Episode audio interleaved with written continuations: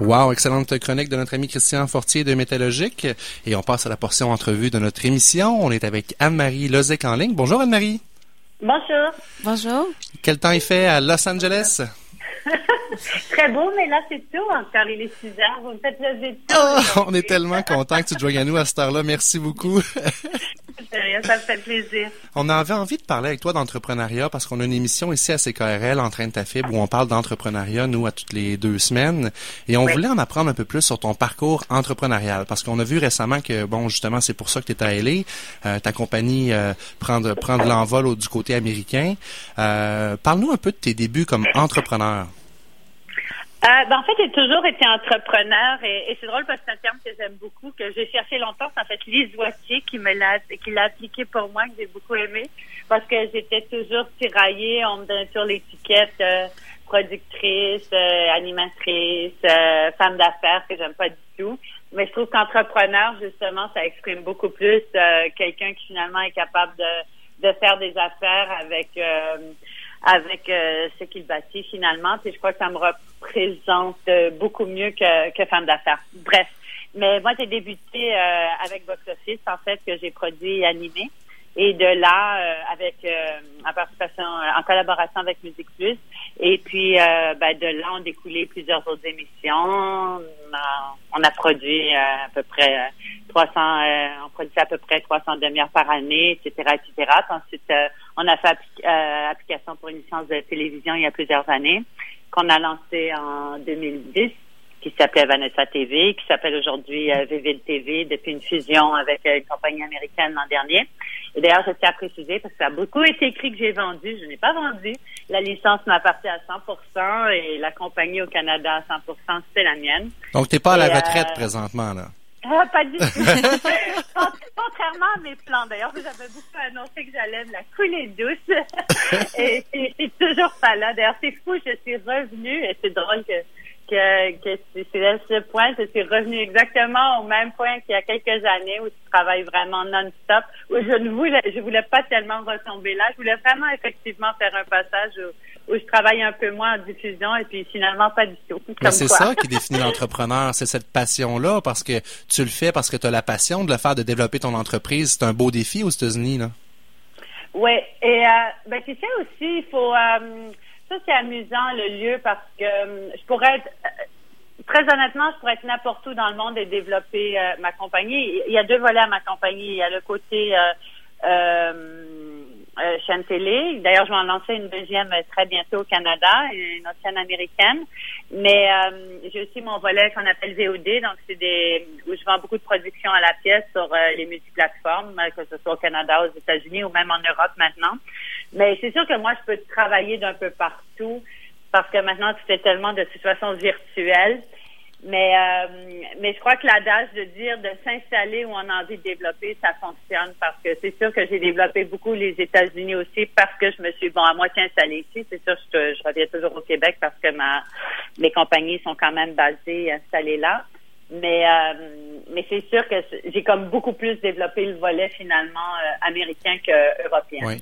Et donc euh, d'animatrice, à un moment donné, il est arrivé un point charnière. Est-ce que ton plan d'affaires dans ta tête était tout défini? Ou à un moment donné tu t'es dit ben là ça prend de l'envol, ça prend de l'ampleur, peut-être que je pourrais en faire une compagnie de ça? Oui, ben, euh, rien n'a, euh, absolument rien n'a été planifié. Même en fait, pourquoi j'ai produit Box Office au tout début, tout début. Moi, j'avais fait des auditions, même en tant qu'animatrice à Musique Plus et tout. Il m'avait dit, euh, en fait, j'avais fait d'ailleurs une audition pour être dédiée à Québec. Ah Il m'avait dit, ça va pas du tout, mais... Pourtant, là, on, ça, aurait, ça aurait marché, si je suis ben certain. mais ils ont dit ça va pas du tout. Mais par contre, on va faire une émission de cinéma bientôt. Donc, euh, comment dire, Magda Information, n'est-ce pas? Oui, la formation, c'est le pouvoir. Et euh, il se prenait beaucoup les pattes pour euh, lancer cette émission-là. Il la mettait pas sur pied, mais je savais qu'il la voulait beaucoup. Et donc, en sachant ça, j'ai dit bon, ben puisque eux la lancent pas, moi je vais la, je vais la mettre sur pied. Et euh, en fait, ça a débuté comme ça, donc même dans les plans au début, mais euh, dans la vie, euh, c'est très cliché de dire ça, rien n'arrive pour rien, donc il y avait une raison pour ça. Et de là, effectivement, ça a été assez naturel les passages. Ensuite, d'autres d'autres chaînes nous ont demandé d'autres émissions de, de, de cinéma parce qu'on était assez spécialisé euh, là-dedans au début. On avait énormément de matériel que je sentais qu'on n'utilisait pas. Non, non, pas du pour tout le monde, TV5, etc. Et puis euh, ensuite, j'ai fait aussi un passage à des émissions plus sexy en allant, en allant au Festival de Cannes, où il y avait un festival à l'époque en parallèle, les Hot qui était un festival sur les stars du là, c'était une folie médiatique. Puis j'avais trouvé ça tellement excitant de, de présenter ça aussi euh, au Centre Québec. Donc bref, tout ça aussi, ça, le travail amène d'autres travails et des opportunités. Ben oui, donc ce que je comprends, c'est que c'est un peu la demande qui, qui, venait naturellement, qui a fait en sorte que mon tu t'es dit, ben pour faire face à cette demande-là, je vais me structurer avec une entreprise. Exactement. Il faut, il faut aller. Euh, le travail, comme j'ai dit, amène le travail. Il faut. D'ailleurs, je le dis souvent, même si la première opportunité semble plus ou moins intéressante, c'est mieux que rester à la maison aussi parce qu'on fait des rencontres, on, on s'ouvre au monde, euh, on apprend des choses. Moi, souvent, je vais même dans des euh, dans des, des, forums de discussion, etc., ou des, des, des, événements où les gens parlent parce que ça ça ça, ça t'ouvre l'esprit, ça, ça te met en contact. C'est toujours mieux que rester euh, rester à la maison. ben oui. Mais si je comprends bien, dans le fond, toi, à toutes les fois, tu as suivi comme ton instinct, ton intuition, puis tu as dit, ben là, ça semble aller dans ce sens-là. Fait que moi, j'embarque, puis j'ose, puis je pousse la machine à, à développer dans ces projets-là. Oui, ça a toujours aussi j'ai une grande chance, j'ai toujours dit moi je, je veux de l'argent strictement euh, pour avoir la liberté de faire ce que je veux. Ça, ça a toujours été euh, mon moteur, très très important. J'ai pas j'ai pas des ambitions extraordinaires de faire euh, tellement d'argent. Ça n'a jamais été mon cas. J'ai jamais fait non plus des choses pour l'argent, mais une chose que, et ça j'ai toujours dit, très, très importante, je voulais avoir assez d'argent pour avoir l'indépendance de choisir des projets, de choisir mon l'avenue que j'allais j'allais prendre dans les prochaines années, etc. Et ça, euh, bon, mis à part les premières années où la structure était un peu précaire et fragile, ensuite j'ai été assez solide pour justement faire ce que j'avais envie de faire. Et, et dans mon cas, mais je crois que dans le cas de, de la plupart des entrepreneurs, c'est le facteur important il faut, euh, il faut vraiment trouver d'abord et avant tout euh, ce qui nous fait carburer. D'ailleurs, pour certaines personnes, c'est l'argent et c'est très bien, j'ai aucun jugement face à ça. Mais il faut juste trouver nous qu'est-ce qui nous fait carburer. Moi, j'ai besoin d'être en accord avec euh, avec ce que je fais, ce que je représente. Et ça, je l'ai toujours été. J'ai jamais fait de production que j'avais pas envie de faire. Je me suis jamais représentée comme j'avais pas envie d'être représentée, même en tant qu'animatrice. Il y a beaucoup d'animateurs qui doivent faire des émissions qu'ils n'ont pas envie de faire. D'ailleurs, souvent ça paraît. Je veux dire, moi, j'ai jamais eu à faire ça. Je, je l'aurais jamais fait. C'est pas dans ma personnalité non plus. Et puis, euh, même chose pour les affaires. Mais c'est tellement important ce que tu dis parce qu'en fait, euh, les gens souvent vont prendre des décisions qui sont pas en, je dirais, en cohérence avec leurs valeurs ou ce qu'ils veulent vraiment. Ils écoutent pas leur petite voix puis finalement sont déçus des résultats. Donc, je pense que c'est un beau message que, que tu as livré de toujours suivre sa passion puis pourquoi on le fait. Et on va le continuer après la pause. On doit prendre une courte pause. C'est très, très, très plaisant. Merci beaucoup, Anne-Marie, de te joindre à nous encore une fois. D'accord. Alors, on se reparle dans 3-4 minutes. D'accord. Anne-Marie, j'aimerais qu'on parle euh, de ton entourage parce que quelqu'un, en fait, un entrepreneur, à un moment donné, il faut qu'il s'entoure. Hein? Ça, ça a dû arriver assez tôt dans ton entreprise parce que ça a pris son envol quand même rapidement. Comment tu as fait pour t'entourer? Anne-Marie, est-ce que tu nous entends? Oui, oui, je suis toujours là. Parfait. Une petite non, non. Alors, euh, je, te, je te demandais, dans le fond, euh, à un moment donné, dans, dans, la croissance de ton entreprise, il a fallu que tu t'entoures euh, de gens autour de toi. Comment tu as fait pour choisir les gens avec qui tu t'es entouré, pour bâtir ton équipe? Ben moi, j'ai un partenaire, un partenaire de toujours quand même. Je suis très fidèle, moi, aux gens avec qui je travaille. je trouve que c'est c'est très important. Donc, euh, à partir du moment où je trouve les bonnes personnes, d'ailleurs souvent les, les j'ai souvent travaillé avec les jeunes qui ensuite allaient faire autre chose, mais qui revenaient. Donc, euh, euh, ce que je trouve assez euh, sympathique d'ailleurs, parce que des fois ils vont faire autre chose. Même. J'ai des employés qui sont allés ouvrir des des euh, sont allés faire des cours de yoga ou ouvrir des des compagnies de yoga puis ensuite reviennent à moi puis donc ça je trouve ça assez assez sympathique cette espèce de, de fidélité au travail qui est très important. Moi, les gens qui me servent bien, euh, façon de parler pour le service. Euh, euh, j'en suis toujours très, très reconnaissante parce qu'on est la somme de notre équipe. On n'est rien sans notre équipe. Euh, et ça aussi, je l'ai toujours dit. C'est il faut le reconnaître. D'ailleurs, je crois que c'est l'essence d'être un bon patron, c'est de reconnaître que justement, euh, sans son équipe, on n'est absolument rien. Et moi, je veux qu'on salue Coraline de, de, ton équipe parce que ça a été très agréable pour moi de communiquer avec elle. Très, très souriante, même par courriel, on peut voir les, les, les sourires. Puis, en tout cas, elle me semble une fille très, très souriante. Absolument. Et, euh, c'est pas évident dans, dans ma compagnie, ça l'a jamais été parce que je suis un peu hors des sentiers battus et c'est assez spécifique. Moi, j'aime beaucoup. Moi, je suis un peu le contraire de la plupart des compagnies. J'aime quand les gens sont très très multitâches, font un peu de tout, euh, sont intégrés vraiment. Ben maintenant, ça devient de plus en plus à la mode là, mais sont intégrés vraiment euh, horizontalement plutôt que verticalement, où, où chacun est dans son coin. Donc euh, moi, ça, ça a toujours été euh, très important, d'être intégré horizontalement. Mais c'est pas donné à tout le monde, pas tout le monde qui est à l'aise dans ça. Donc souvent, c'est c'est c'est des postes un peu créés d'une certaine façon. Donc, mais moi, j'ai toujours attiré un peu seulement les marginaux, les gens comme ça qui trouvaient pas leur place dans la structure habituel et, j'adore. J'imagine que tu es un peu comme ça aussi. Et qui trouvent à travers ton projet puis ton entreprise, à un moment donné, à, vivre leur rêve puis à réaliser un petit peu aussi leur mission puis à t'accompagner dans ce projet-là. Donc, euh, c'est le fun que tu partages aussi ce projet-là avec les gens qui t'entourent. Ah oui, c'est très important. Moi, je, là-dessus, je valorise toujours beaucoup les gens et je, je me dis toujours, euh, moi, je pars pas à la base que les gens euh, qui m'entourent euh, sont bêtes, bien au contraire, euh, je leur voue beaucoup d'intelligence. Puis euh, euh, pour moi, ça c'est très important. Et puis bon, ensuite, tu prouves le contraire, ça c'est pas toujours toujours bien passé. ça, ça arrive dans les meilleures familles, comme on dit.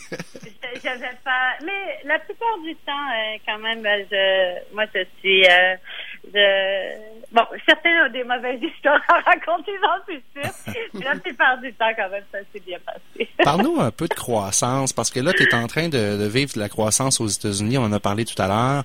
Euh, est-ce que ça te stresse? Y a-t-il une portion là-dedans qui est un peu de l'inconnu? Euh, c'est ce que j'aime d'ailleurs, parce que moi j'ai pas mal couvert, euh, surtout maintenant pour le volet qu'on appelle de VOD, donc à la pièce, sur les multiplateformes, j'ai pas mal couvert tout le Canada maintenant. Euh, quoi qu'on vienne faire une entente avec Elona, ce qui m'excite beaucoup. Je trouve ça très amusant que nos produits soient présentés là-bas.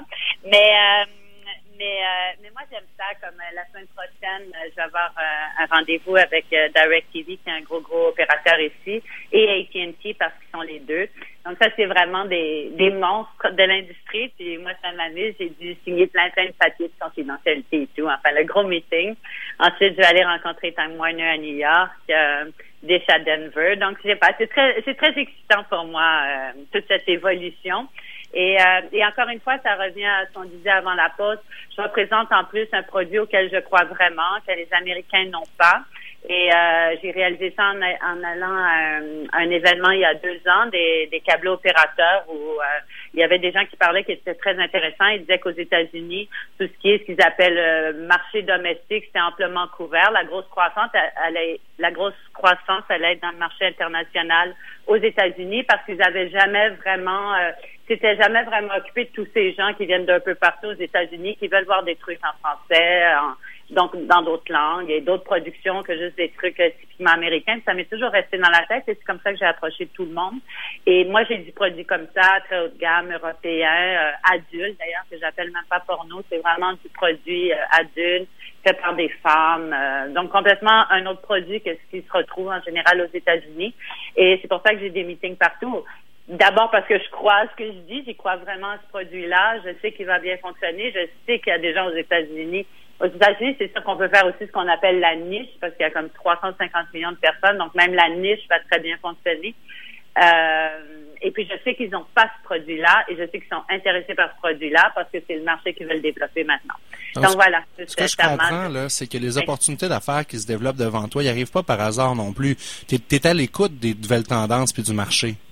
Absolument, il faut. C'est pour ça que j'ai dit, c'est bien toujours, même si on a pas nécessairement le travail idéal, être un peu euh, immersé dans un milieu ou dans le travail, euh, faire des rencontres, parce qu'il y a toujours de l'information. Moi, toutes mes informations me sont toujours venues euh, par des meetings qui n'avaient peut-être pas nécessairement rapport avec ce qui est arrivé après.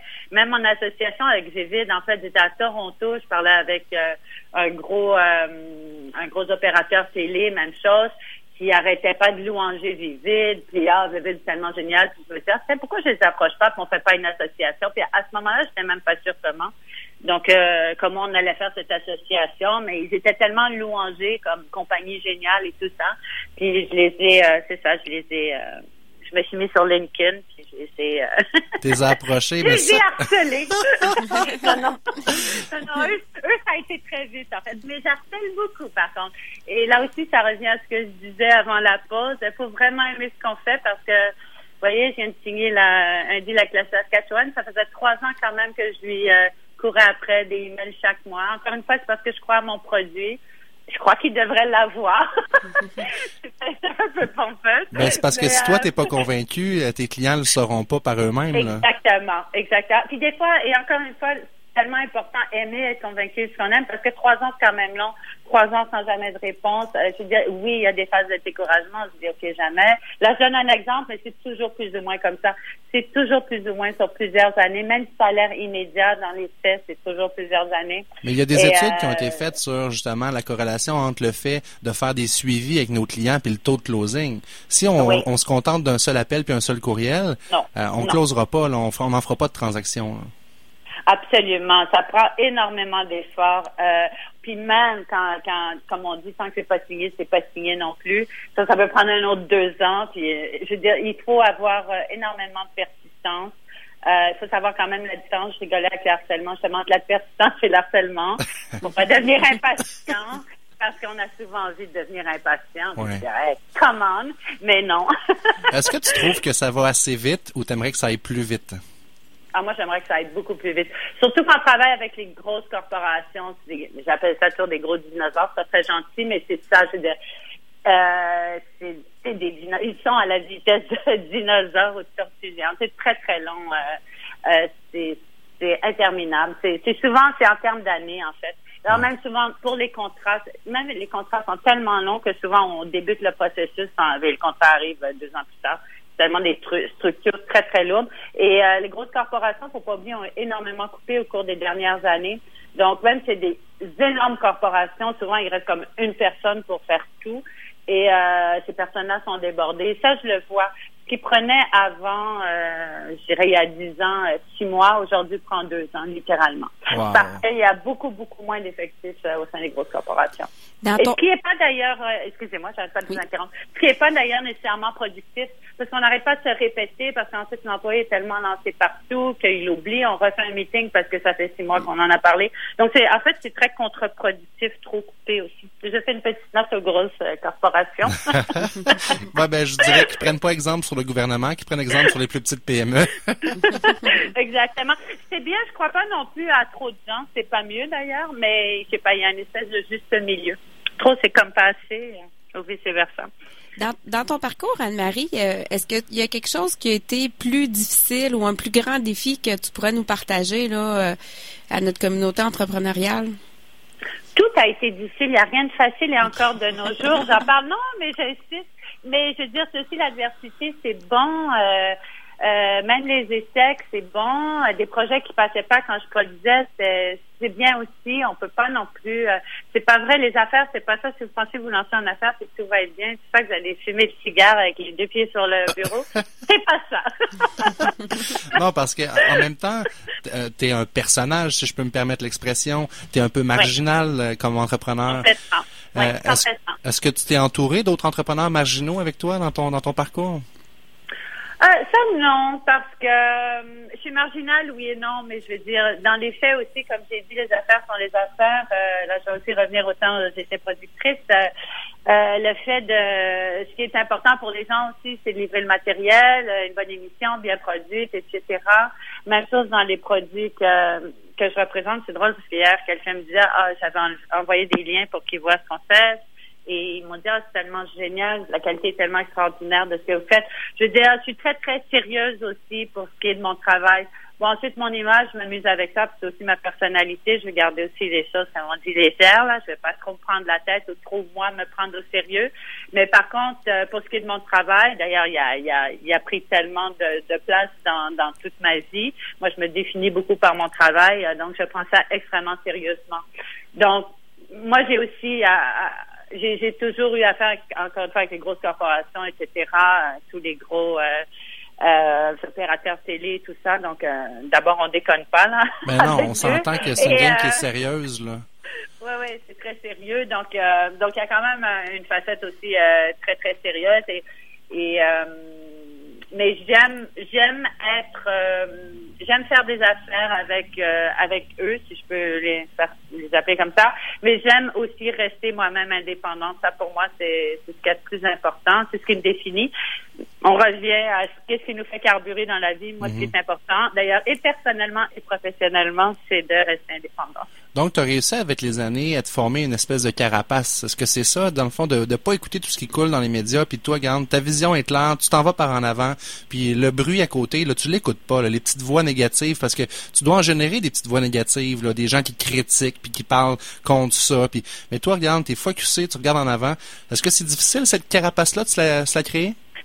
J'ai pas, euh, j'ai toujours été comme ça. En fait, je me suis jamais trop préoccupée de ce que les gens disent en général. Euh, bon, les gens dans mon entourage, ça c'est autre chose. Mais, mais même ça, je crois qu'il faut savoir écouter les gens. Euh, et idem pour les employés dans une entreprise quand t'es patron. Il faut savoir écouter les gens, c'est vraiment important. Et parfois j'ai tort, il n'y a pas de problème. Mais ensuite, ultimement aussi, c'est moi qui prends la décision. c'est moi qui mène cette entreprise. Et puis, bon, quand la carapace moi, je crois que si les gens parlent contre moi, c'est très, très, très bon signe. Parlez-en mal, parlez-en bien, mais parlez-en. Oui, ben c'est pas vrai que si, si on fait rien, encore une fois, reste à la, à la maison, personne ne va parler de nous euh, d'aucune façon. Moi, c'est sûr que j'ai une personnalité. Euh, dis toujours, c'est parce que j'ai une personnalité que je dérange. Donc, euh, c'est sûr qu'à partir du moment où on a une personnalité, euh, on dérange. C'est ça le propre d'avoir une personnalité, dans le sens que il y a des gens qui n'aimeront pas notre personnalité et d'autres qui l'aimeront. Mais ça, je suis très, très bien et très à l'aise avec ça. donc, ça c'est je trouve c'est c'est naturel aussi. Moi, je suis mhm. pas de celle qui croit que non, on va être aimé par tout le monde. Ça c'est pas vrai. Exact. Euh, c'est tellement vrai en affaires. Hein? Ouais. Mais si t'as besoin de quelqu'un. En, affaires, par contre, euh, petite parenthèse, ce qui me dérange, ça m'est arrivé deux trois fois. Par contre, quand les gens euh, amènent ce volet personnel en affaires, ça je trouve que ça passe sa place en général, dans les médias et tout ça, ça fait partie du jeu, mais en affaires, ça, c'est quelque chose que j'accepte pas du tout. Mais une chance, ça n'est pas arrivé euh, trop souvent. Malheureusement qu'avec des femmes, ce que je trouve très regrettable, mais ce sera un autre débat. Ça sera un autre débat. Anne-Marie Lozic, merci beaucoup. Si tu as besoin de quelqu'un pour témoigner de ta générosité, donne mon numéro, ça me fait plaisir. Tu été très généreuse avec nous ce matin. Et puis, on te souhaite une très belle journée au soleil. Envoie-nous un petit peu parce qu'il fait pas chaud ce matin à Québec. merci beaucoup. Bonne, continuité, au plaisir. Merci, merci. beaucoup. Au revoir. Alors, on avait Anne-Marie Lozec avec nous en entrevue, parler un peu de son parcours entrepreneurial. Euh, wow! Ben oui. C'est le fun. Mm. La créativité en affaires. Mais ben, euh, souvent, on parle les artistes, ça va pas comme des entrepreneurs. elle, c'est l'exemple, là, vraiment, parce qu'elle était productrice, elle était vraiment dans le domaine du cinéma, tout mm. ça, puis elle a réussi en suivant euh, ses instincts, puis en regardant, en étant à l'écoute, je pense qu'elle a dit beaucoup, faut que tu fasses des actions aussi pour exact puis à générer tout ce qu'elle fait aujourd'hui. Se mettre en action, ça c'est je pense la clé aussi de son message. Ben euh, à toutes les fois qu'il y a eu des opportunités, au lieu de, de, de geler puis de pas bouger, elle s'est mise en action puis elle l'a fait. Là. Mm. Et ça l'a amené aujourd'hui à Los Angeles. Puis elle est partie de rien, Anne-Marie Lozic. Là, on, la mm. connaît parce qu'on l'a vu dans les médias ici beaucoup, mais euh, c'est parti. C'est pas, comme si elle avait eu un héritage d'une entreprise. Elle l'a bâti son entreprise de A à Z. Mm. Alors merci beaucoup Anne-Marie Lozic pour ta générosité.